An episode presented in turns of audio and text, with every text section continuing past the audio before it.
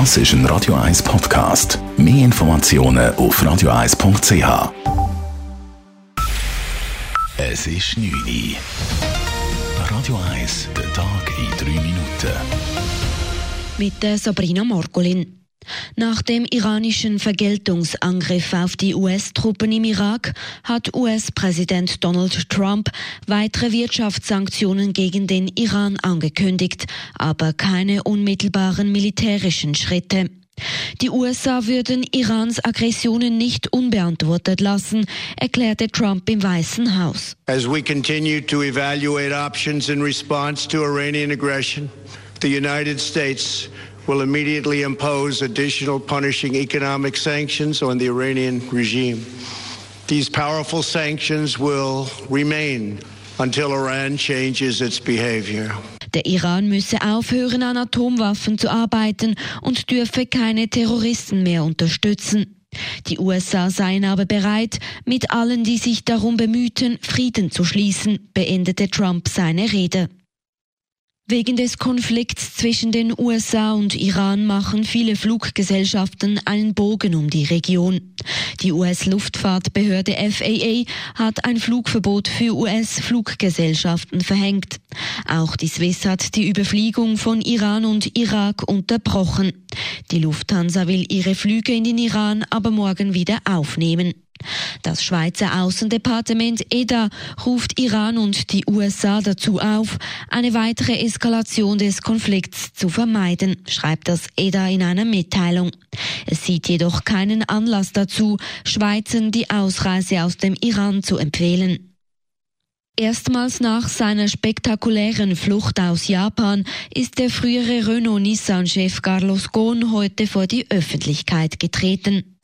Die Veruntreuungsvorwürfe gegen ihn seien aus der Luft gegriffen, sagte der 65-Jährige vor den Medien in Beirut.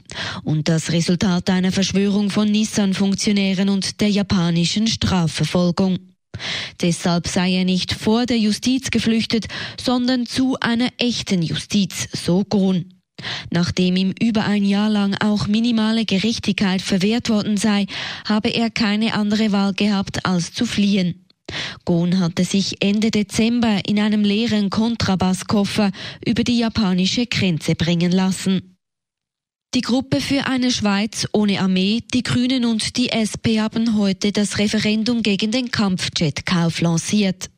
Im Zusammenhang mit Cyberkrieg, Terrorismus oder Marschflugkörpern seien Kampfflugzeuge nutzlos und die Anschaffung deshalb Geldverschwendung, argumentierten die Gegner des 6 Milliarden Projekts. Das Stimmvolk solle nun das letzte Wort haben.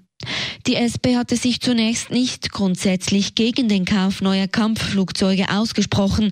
Sie setzte sich stattdessen für den Kauf günstigerer Jets für den Luftpolizeidienst ein, unterlag damit aber im Parlament. Die Zahl der stationären Spitalbehandlungen im Kanton Zürich ist im Jahr 2018 zum zweiten Mal in Folge gesunken, und zwar um 1,4 Prozent auf 238.000 Behandlungen.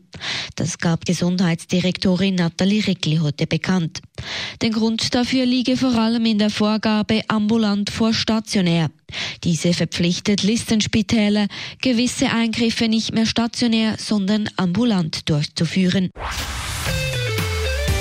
Radio 1 Wetter.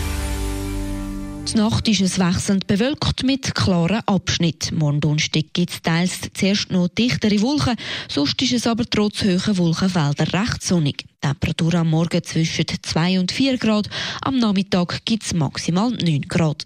Am Freitag ist es dann wechselnd bewölkt, es gibt nur kurze Aufhellungen. Ab und zu kann es auch ein paar Tropfen geben. Die Schneefallgrenze sinkt am Abend auf rund 1000 Meter. Es gibt maximal 9 Grad. Das war der Tag in 3 Minuten.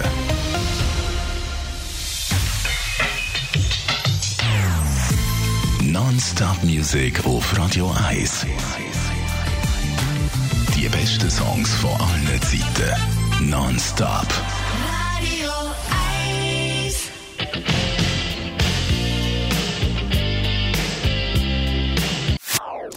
Das ist ein Radio 1 Podcast. Mehr Informationen auf radio1.ch.